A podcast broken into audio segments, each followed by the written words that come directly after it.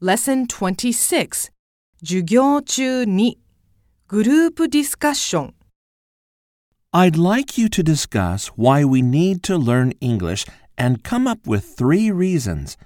Then, I'd like you to rank the reasons in order of importance. I think that since business requires international competitiveness, a world language like English is essential for finding a job. I think so too. Are there any other opinions?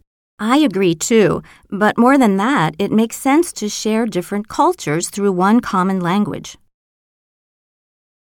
ミニ会話 While studying English, I've discovered some things I didn't know about Japanese. Like what? For example, I found out that in Japanese, we often leave out the subject. もっと話そう what do you think, Gassan? That's a good point. I've never thought of it like that before.